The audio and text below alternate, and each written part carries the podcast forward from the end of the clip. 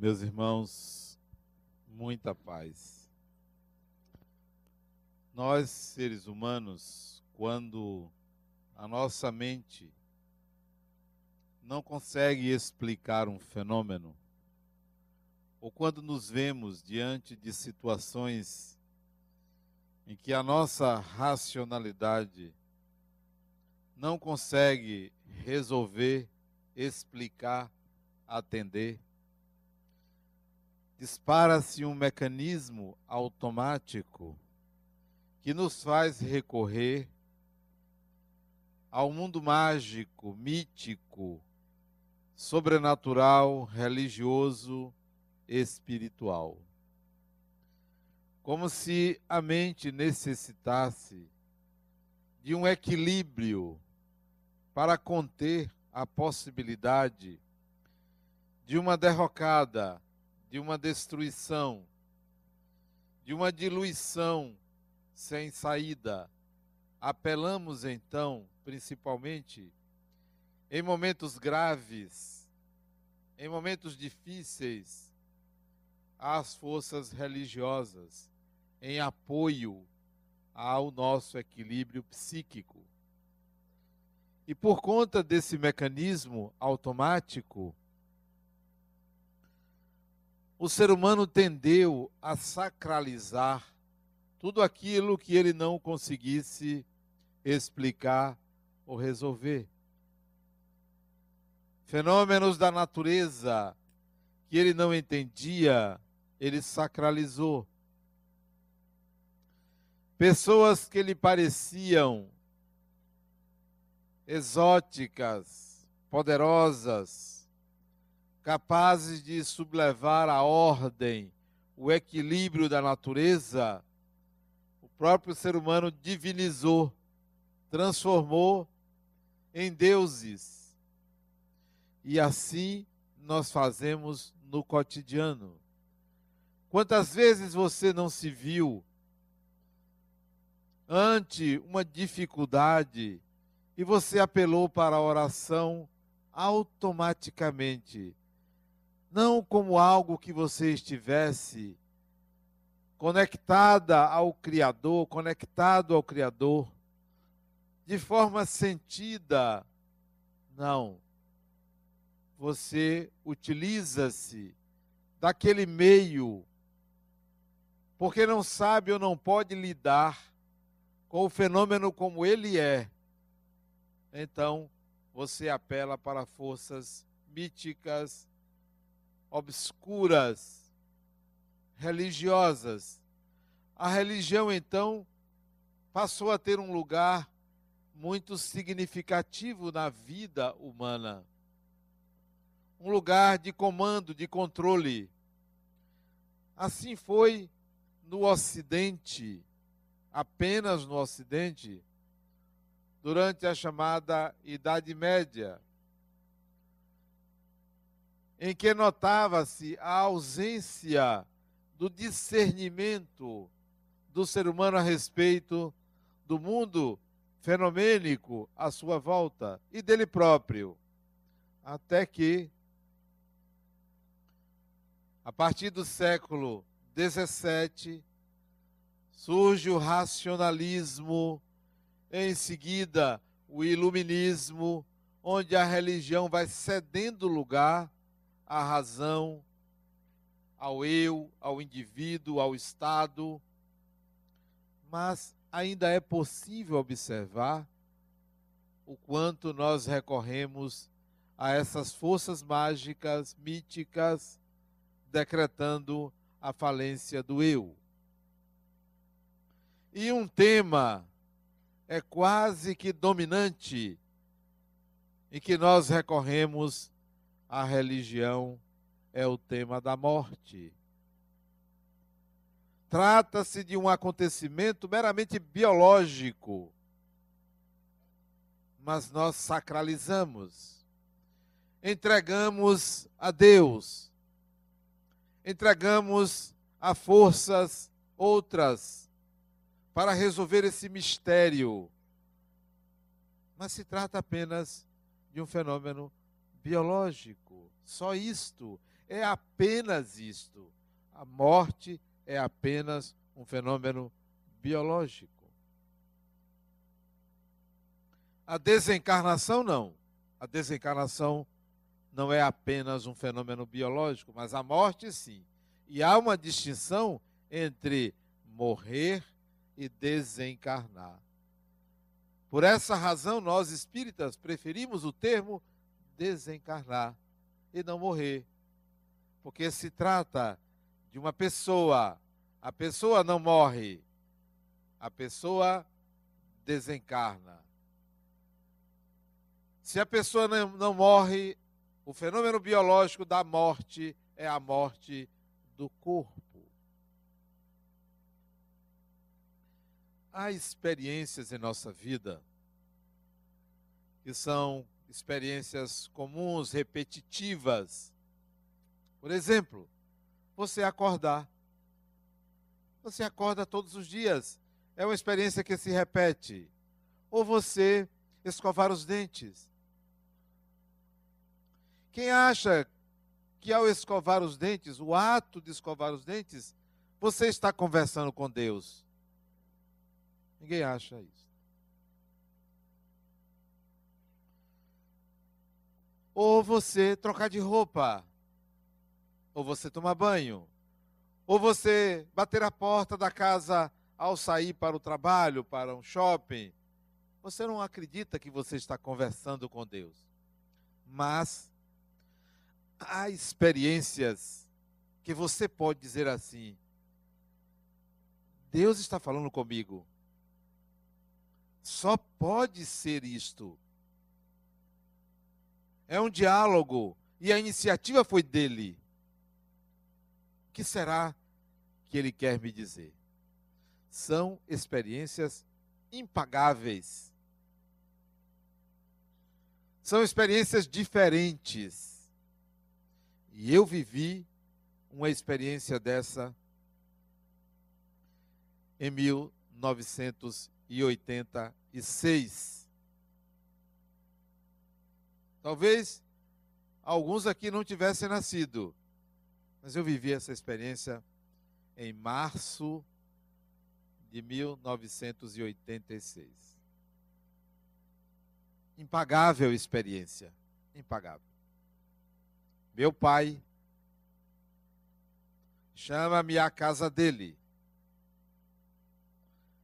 meu filho, preciso conversar com você. Dê um pulo aqui.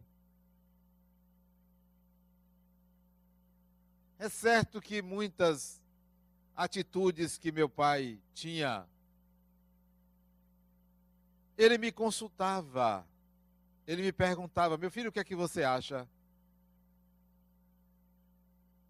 E eu achei que era mais uma decisão que ele tinha que tomar e me chamou para conversar. E eu fui à casa dele. Eles moravam ali, meu pai, minha mãe, moravam ali na Vitória. Eu morava na Pituba e fui lá conversar com ele. Cheguei lá, ele estava ansioso, me esperando. Eu disse, meu pai, estou indo aí. Meu pai era um homem muito ansioso. Se ele tinha que viajar duas horas da tarde, cinco da manhã ele estava pronto. Cinco da manhã ele estava pronto. Não deixava ninguém esperando por ele. Era extremamente metódico, extremamente metódico. Um homem simples, metódico. Abriu a porta, me pegou pela mão, me levou para o quarto dele, estava sozinho em casa, trancou o quarto. Sente aí, meu filho. Nunca tinha sido tão cerimonioso. E ele começou dizendo assim: Você seguiu a sua vida. O que você escolheu não foi por influência de seu pai. Você se tornou espírita porque você quis.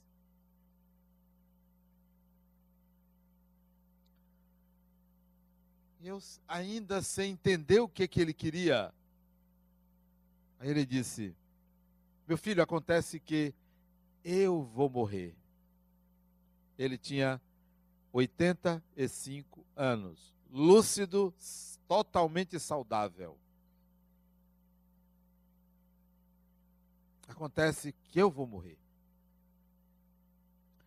É aí onde tudo muda na minha mente ao ouvir aquilo e entender que se tratava de uma experiência diferente. Entendia que era um diálogo da vida para comigo, não era simplesmente a fala de meu pai, era algo diferente.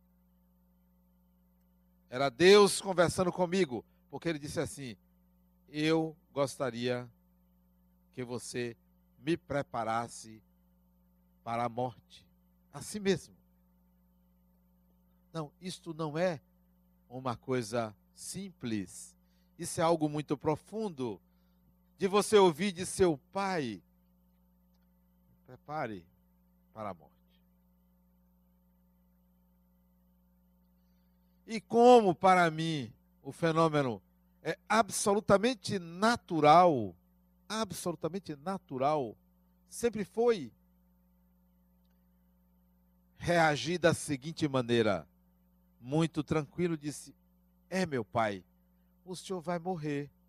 Que bom que o senhor quer se preparar desta maneira. E meu pai foi o meu melhor amigo, meu pai, o meu melhor amigo. Era meu amigo, mais do que um pai, era um amigo, alguém que olhava para mim e os olhos dele brilhavam quando olhava para mim. Brilhavam. Meu pai, todas as vezes que se encontrava comigo, mesmo ainda morando em casa dele, ele me pedia a bênção. Ele me pedia a bênção, a mim. Os filhos todos pediam a bênção a ele. Ele pedia a mim. Todas as vezes que se encontra, benção meu filho. Benção meu filho. Deus lhe abençoe, meu pai. Todas as vezes era assim. Era uma relação de profunda amizade. De profunda amizade. Dois espíritos amigos. Nunca vou esquecer esse espírito que foi meu pai nesta encarnação. Pois bem, você vai morrer. Que bom que o senhor quer se preparar. Vou lhe ajudar.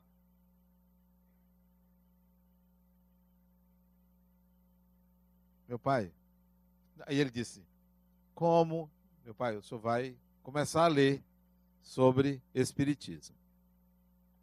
Nunca tinha lido nada sobre Espiritismo, nada.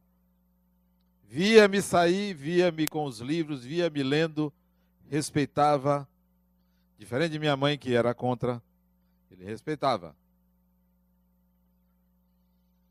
O senhor vai ler. Eu vou lhe dar um livro para o senhor ler. O senhor vai lendo dia a dia. Vou lhe preparar. Março de 1986. Livro dos Espíritos foi o primeiro livro que eu dei a ele. Meu pai era um homem muito culto. Ele escreveu um livro, biografia de Castro Alves, meu pai era um poeta, gostava de cantar, gostava de música. Era um bom vivan, meu pai, mas um homem muito trabalhador. Mas muito culto, conhecia muita coisa, lia muito. Meu filho, gostei desse livro. livro dos, me esclareceu muita coisa. Me dê outro. Livro dos Médiuns. Leia. Demorava mais ou menos uma semana, meu filho me deu outro. Tinha pressa para morrer. Me deu outro. O Evangelho segundo o Espiritismo. Meu filho, que livro, que coisa maravilhosa. Porque eu não sabia disso antes. Tudo a seu tempo, meu pai. Tudo a seu tempo. E fui dando. Um dia, já era mais ou menos julho, eu dei a ele um livro. E ele demorou de me falar do livro. Ia à casa dele, ele não me falava. Eu disse, o que está acontecendo? Até que eu disse, meu pai, e aí, está gostando do livro? Disse, meu filho, eu não lhe disse nada porque eu estou lendo pela segunda vez. É o melhor livro que eu já li na minha vida. E quem aqui não leu esse livro que ele citou, perdeu metade da encarnação. Se não leu esse livro. Metade. O livro chama-se Paulo e Estevão. Meu pai leu duas vezes. Meu filho, eu chorei lendo esse livro. Meu pai, eu também. Eu já li várias vezes, todas as vezes que eu leio eu choro, meu pai. E fui dando os livros. 15 dias antes dele desencarnar, sem doença nenhuma. 15 dias antes, final de setembro, ele me chama à casa dele num dia de domingo. O último domingo de setembro. Trancou-se no quarto comigo. Minha mãe estava em casa. Ficou na sala. Meu filho, eu vou morrer. E começou a chorar. Disse, que é isso, rapaz? Chora não. Você vai morrer, ok? Qual o problema? Chore não. Assim mesmo. Até que ele disse: Meu filho, as lágrimas caíam no rosto dele. Meu filho, quem vai me receber? Assim mesmo, quem vai me receber?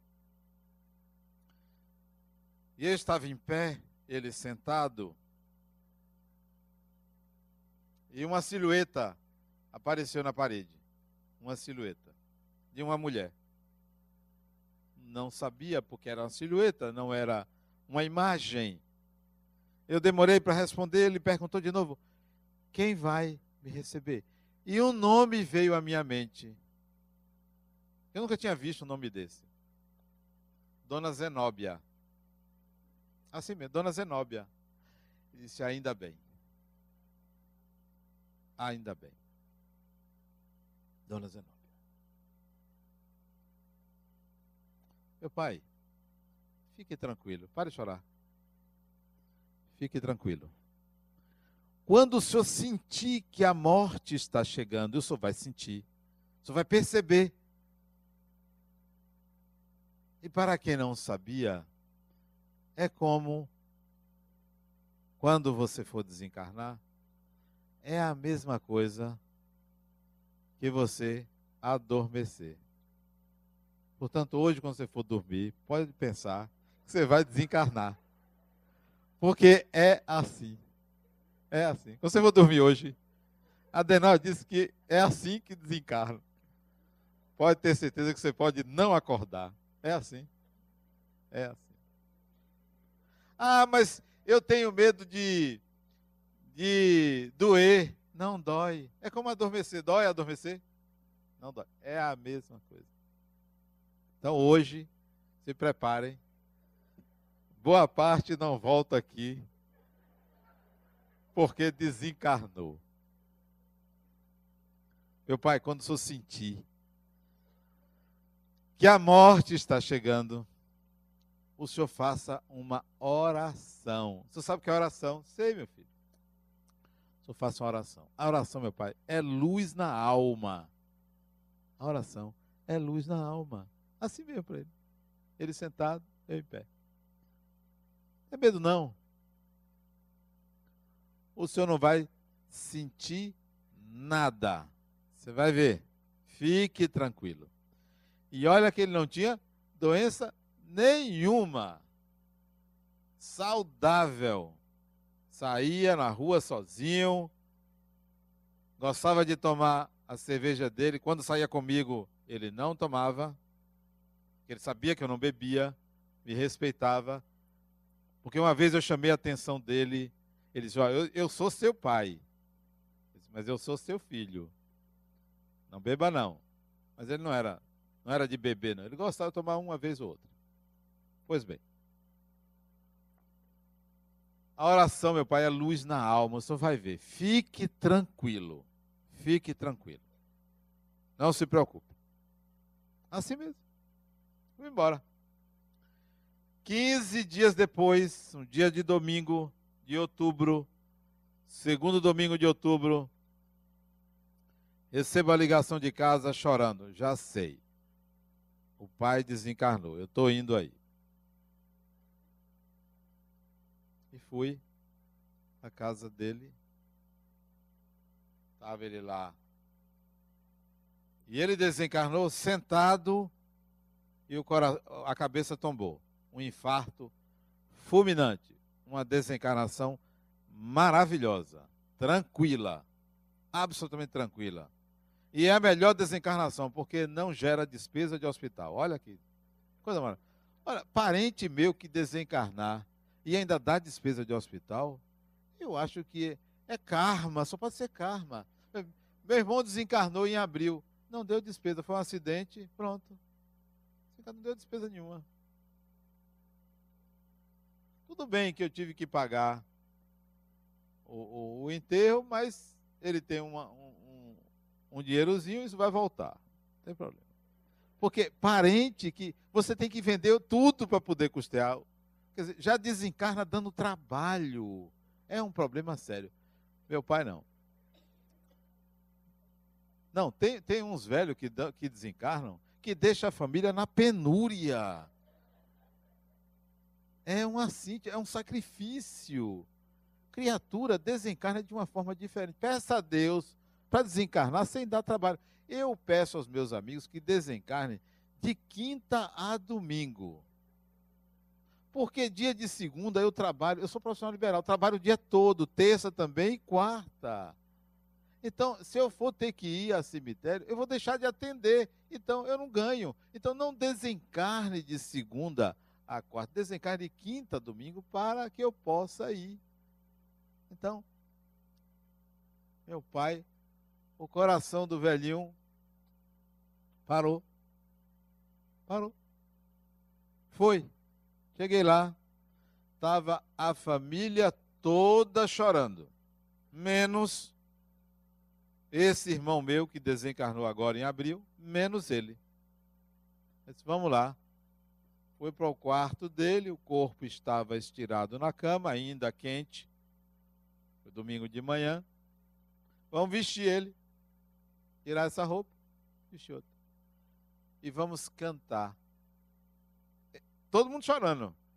Eu chamei meu irmão para cantar. E cantamos uma música que ele gostava. Meu pai era apaixonado como eu sou.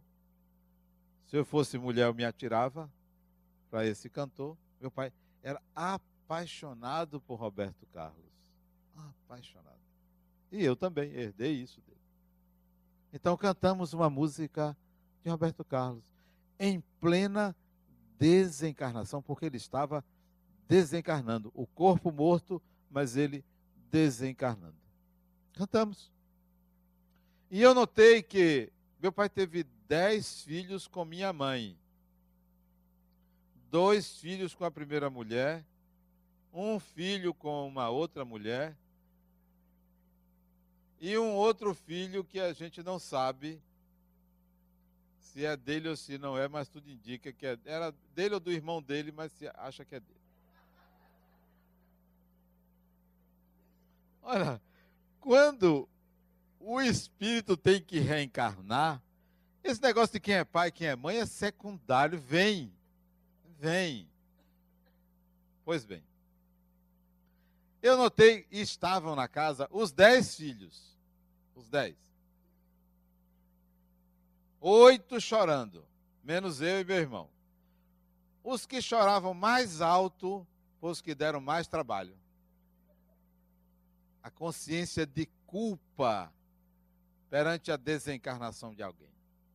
Meu pai, meu pai, gritavam, berravam. Não valia um tostão furado. Só fazia dar trabalho, despesa. Não gostava do pai. Pensa que comove. Interessante que na reunião do inventário de meu pai, Eu quero minha parte. Se preocupe, criatura. Você vai ter mais do que você merece. Sabe por quê? Porque eu não quero nada. Então, em vez de dividir por 10, vai dividir por 9. Nem se preocupe. Você vai ganhar mais do que você merece. Assim mesmo. Choravam lá e eu cantando. Vamos cantar. Para ver se abafa esse ruído aí, porque é um ruído. Só ficar chorando, chorando, chorando. Como se isso fosse sinal de amor. Como se isso fosse sinal de amor. Não sabe assistir à desencarnação de alguém. Não sabe. A melhor maneira de você assistir à desencarnação de alguém é dizer: Fulano, até logo. Me aguarde. Agradeça ao veículo que você usou, ao corpo que você usou. Como quem agradece a água que bebe, a comida que come, a casa que mora. Agradeça ao corpo. A experiência da desencarnação de meu pai foi para mim um diálogo com Deus porque ele estava me ensinando a lidar com algo que foi sacralizado pelo ser humano, que até hoje teme, não compreende. Aliena-se de um fenômeno natural. Você deveria, desde jovem, aprender que tem que se preparar para a morte. Tem que aprender a fechar ciclos, a abrir e fechar ciclos. Não, nós vivemos como se existisse um início e um fim para a própria existência. Assim que nós vivemos. Sofremos por causa disso. Somos egoístas por causa disso. Somos orgulhosos por causa disso.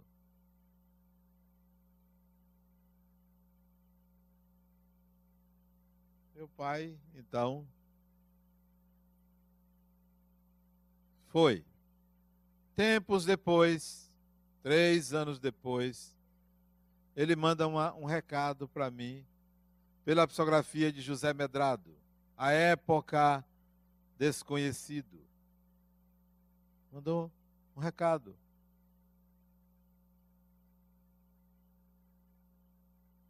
Nós precisamos naturalizar a morte. Naturalizar. Pois bem. Alguns anos depois, 12 anos depois, minha mãe me chama à casa dela. Uma noite, e diz assim para mim: Meu filho, minha relação com minha mãe era uma relação de muito respeito de minha parte, dela também. E de minha parte, um pouquinho de medo. Eu tinha medo de minha mãe. Era um negócio impressionante o domínio que ela tinha sobre mim. Acho que é alguma coisa que só se explica pela reencarnação. Era um medo, não medo de apanhar ou de ou de sofrer, é como se ela tivesse um poder sobre minha vida. Mas era uma coisa boa, não era uma coisa ruim.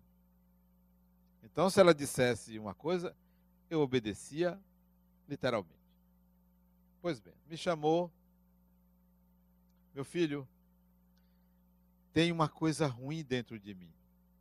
Era mais ou menos junho disse, o que é, minha mãe? Não sei, eu estou sentindo uma coisa diferente dentro de mim. É uma coisa ruim.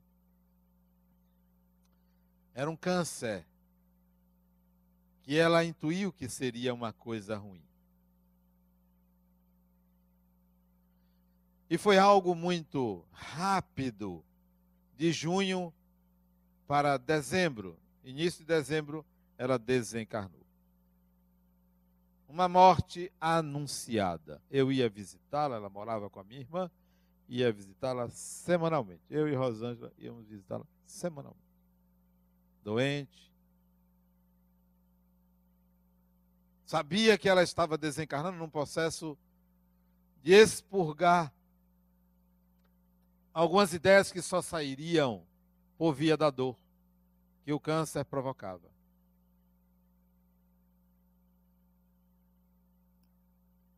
Era a coisa ruim que ela sentia. No dia que ela desencarnou, eu fui no hospital. O médico me chamou. Estava só eu e ele. O corpo estendido na cama de hospital. E eu comecei a chorar. A chorar como uma criança.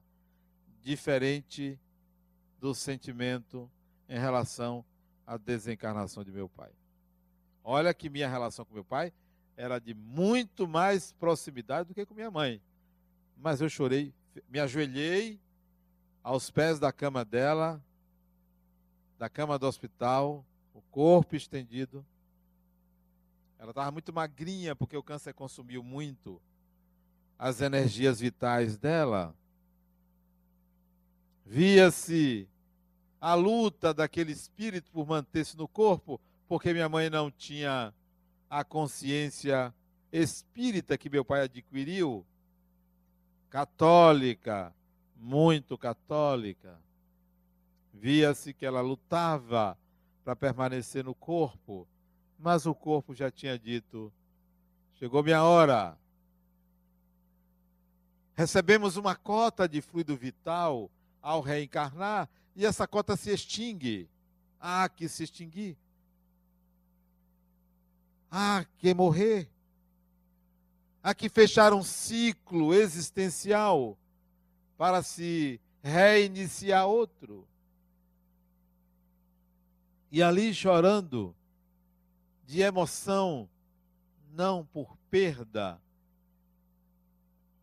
mas em reverência, chorando em agradecimento por ter convivido com aquele espírito, porque as demonstrações que aquele espírito deu durante os anos, 70 anos de vida, de luta, de coragem, de altruísmo, de ética, impagáveis para mim. Nenhum professor me deu mais lições de ética do que minha mãe. Nenhum. Legalista, direitista até a alma. Direitista.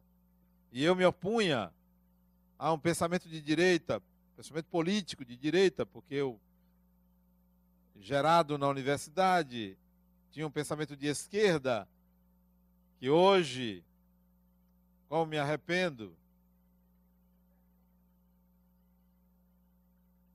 Chorei ali em reverência a um espírito nobre. E eu disse a ela, e ela me ouvisse naquele momento, minha mãe, me aguarde. Não quero me separar de você. Me aguarde. Não quero me separar. E ela levou a sério isso, que depois passou a andar um tempo aqui na fundação. Disse minha mãe menos. menos. Sério? menos. Porque queria mandar em tudo. Aí que é isso? Não, aqui não. Menos. Ali não estava o choro da perda, da culpa. Não tinha nenhuma culpa. É, conheço essa palavra. Meu vocabulário não tem. Tudo que eu fiz de errado, eu acredito a minha ignorância. E é dado o direito ao espírito de ser ignorante. Não me cobre meus erros. Deus me fez ignorante. Não me cobre. Não tinha, nunca tive nenhuma culpa. As traquinagens que fiz foram muito bem feitas. Muito, ótimas ótimas. Não. A desencarnação dela foi uma desencarnação rápida. Não feste como de meu pai. Meu pai foi rapidíssima, né? A dela foi rápida, de junho a dezembro. Foram cinco meses, porque foi dia 2 de dezembro, início de dezembro. Cinco meses de doença e ela desencarnou. Foi rápido. A quimioterapia já não surtiu efeito. Ela teve um câncer de pâncreas que atingiu o fígado e teve metástase. Mas isso são processos corporais. São os fluidos do corpo que absorvem os processos do espírito. Não é ela que tinha câncer, o câncer é do corpo. O pior câncer é o da alma, esse é do corpo. Se esvai, o fluido vital vai diluindo-se e o corpo não suporta a unidade. A desencarnação dela cumpre fechamento de um ciclo. Depois ficamos os dez filhos. E eu me perguntava: quem vai ser o próximo que vai desencarnar? Sabia que não era eu. Mas não imaginava que fosse esse irmão, à época. Mas depois eu comecei a imaginar quem seria. Ele estava na fila. Era o primeiro ou o segundo. Depois será uma outra pessoa. E os espíritos vão. Irmão, irmã, não vou dizer que minha mulher vai, para não pensar que ela vai primeiro, não vai. A tendência é o marido ir primeiro. Só não quero que chore de perda, porque ela vai se livrar, talvez, de algo que ela pode não ter gostado, mas que chore de reverência pela amizade. Não. Se você tiver que chorar pelos seus mortos. Chore em agradecimento. Mesmo que tenham sido difíceis, mesmo que tenham lhe dado trabalho e gerado sofrimento, agradeça pela companhia, por ter compartilhado parte da sua vida. Não se lamente, não se lamente. Por pior que seja o espírito, entrou na sua vida porque nessa época você necessitava aprender algo. Era um recado de Deus. Homem ou mulher, era um recado de Deus. Posteriormente assisti outras desencarnações. As desencarnações, muitas são programadas. Muitas são programadas. É como o nascimento. A grávida sabe mais ou menos quando o filho vai nascer. Tem lá os cálculos do médico, da médica calcula a data da última menstruação e aí vai tantas semanas. Probabilidade tanto para tanto. Dentro daquele, daquela probabilidade, se pode dizer, vamos fazer o parto tal dia, vamos. Se programa. As desencarnações a mesma coisa. Não diz assim, não se diz assim, tem o dia para morrer. Não, é variável. Pode ser hoje, pode ser amanhã, semana que vem, é variável. Não é assim, ao pé da letra. Só morre no dia que tinha que morrer. Não, pode morrer no outro dia. Sério, pode ser outro dia. Há equipes socorristas no mundo espiritual que preparam as desencarnações. Quando é um acidente que não estava previsto, tem uma SAMU espiritual. Vai lá. Ó, desencarnou um ali, vai uma equipe para lá para. Desencarnou não, morreu um corpo ali, vamos fazer desencarnar. Então vai uma equipe para desencarnar. Vocês sabem por quê? Porque os laços que ligam o seu corpo espiritual ao seu corpo físico são muito vigorosos. É por isso que quando você dorme e sai do corpo, você não desencarna porque tem uma ligação vigorosa entre seu corpo espiritual e seu corpo físico. Esta ligação se dá na corrente sanguínea e na corrente nervosa. Então é uma ligação muito forte. Não é um sopro, não é um fio de cabelo. Então isso não se desliga imediatamente quando, o corpo morreu. Há técnicos especializados em promover esse desligamento. Quando não há mais jeito, quando o corpo já apresenta sinais de falência desse ou daquele órgão, ou de falência múltipla, vamos programar a desencarnação de Fulano para tal dia. Os médicos estão lá entubando, dando injeção aqui, dando ali, fazendo um esforço imenso para trazer a vida. É lógico. Os espíritos vão lá, vamos programar. Aplicam certas doses de fluidos, determinados fluidos, em pontos específicos do corpo para separar. Por isso que a morte do corpo nem sempre determina a desencarnação do espírito. Tanto você pode desencarnar antes do corpo morrer, antes, quanto pode desencarnar na morte do corpo, como pode desencarnar depois da morte do corpo. Quanto mais tempo demora, mais você sente o que está acontecendo com o corpo físico. Melhor é desencarnar simultaneamente com a morte do corpo. Quantos corpos estão em coma e não tem mais espírito ali? Ele já desencarnou.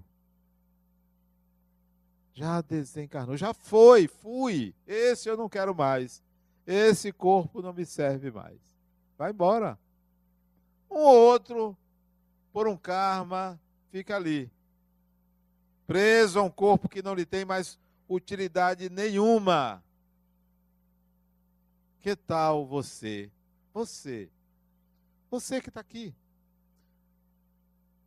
Está lá um corpo quase cadavérico. E você sabendo que você está vivo sabendo que a vida continua.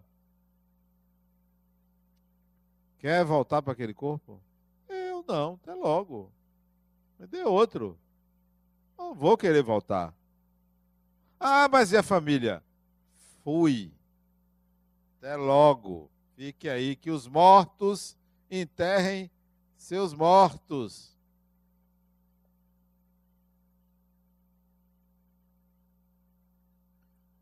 saiba desencarnar.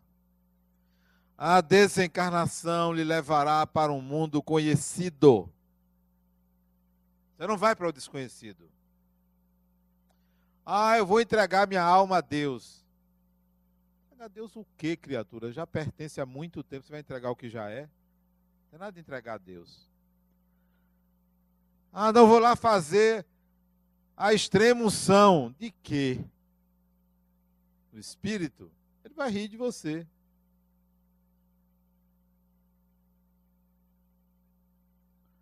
Vou pedir aos anjos que façam e façam aquilo. Anjo, cadê anjo? Não tem, não tem anjo. São figuras que nós criamos ante o nosso medo do desconhecido. A desencarnação lhe leva para um lugar conhecido seu. Seu. Não tem mistério não tem mistério. Não sacralize a morte, naturalize. Pode chorar, mas naturalize. Pessoa me diz: Fulano morreu. Eu disse: Ainda bem, que bom, libertou-se. O outro me ligou, eu sempre digo aqui. Lá de Campinas, São Paulo. Denauer, chorando ela. Esmeralda desencarnou. Disse, que bom. A irmã dela me ligou, que bom. Esmeralda foi uma grande amiga minha, presidente de um centro espírita lá em Campinas. Que bom, fulano, que Esmeralda desencarnou.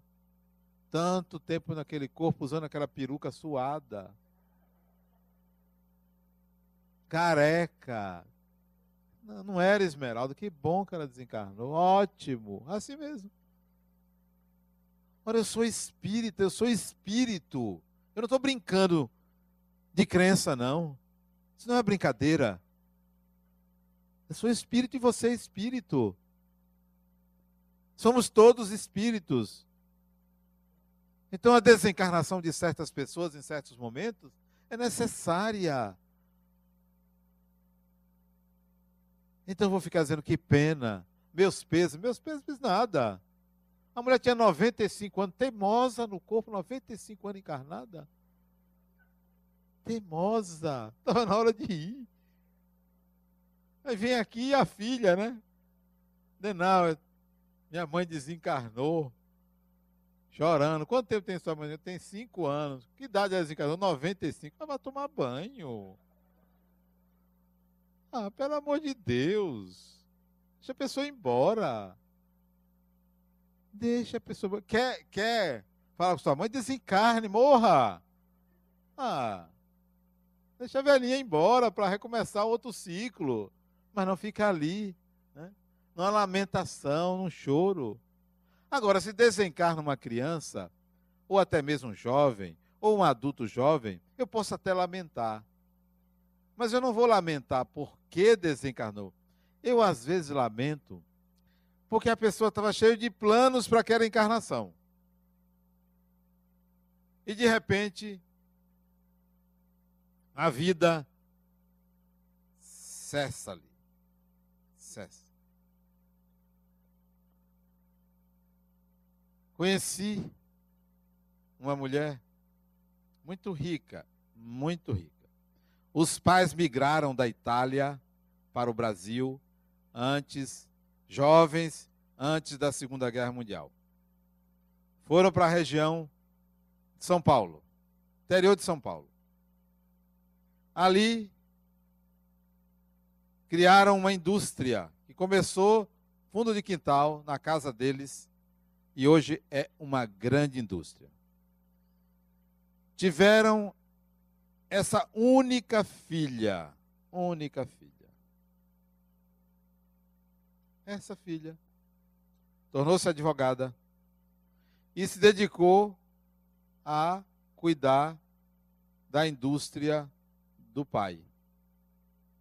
Enquanto o pai estava vivo. E ela, única herdeira, casou-se, não teve filhos, ia adotar, mas aos 30 anos de idade, vai ao dentista. Vai ao dentista. E o dentista nota que está havendo uma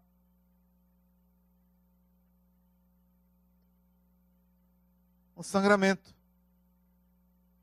E pede ela para fazer exames de sangue. Não deu outra. Leucemia. Galopante, em dois meses ela desencarnou. Em dois meses. Deixando uma fortuna e uma vida por fazer. Às vezes eu lamento uma desencarnação dessa. Porque o espírito poderia continuar para ver se conseguia fazer algo que deixou por fazer na encarnação anterior. Só por isso. Mas não, ó, oh, morreu. Que pena. Não, não tenho pena. Gostaria de ver um ciclo se fechar. Gostaria que ela fosse mãe. Não que isto seja uma experiência que não se tem em outra vida. Mas às vezes a maternidade pode pegar um espírito como ela, extremamente racional, e tornar mais humana. Lamento por isso. Mas não porque morreu, acabou. Não. Vamos planejar um retorno. Vamos planejar um retorno. A vida continua. Pense na sua desencarnação. Pense. Como você gostaria que fosse? Siga os seguintes preceitos. Não quero deixar despesa para a família. Vou pagar o cartão de crédito. Porque tem gente que desencarna e deixa dívidas. Olha, morto caro, né? Deixa dívidas. Siga o seguinte preceito: a vida no corpo tem um fim.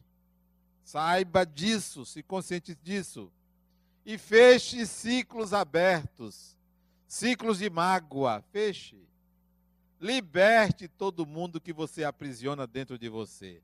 Liberte. Eu quero desencarnar livre, não quero ninguém pensando em mim, exigindo meu perdão. Não quero. Não quero precisar perdoar ninguém, porque quem precisa perdoar é uma pessoa magoada, portanto, doente. Liberte-se disso. Faça como meu pai. Prepare-se para a morte. E o Espiritismo, para mim, é a grande escola que nos prepara para entrar em contato com aquilo que é o nosso destino é retornar à pátria espiritual. Muita paz.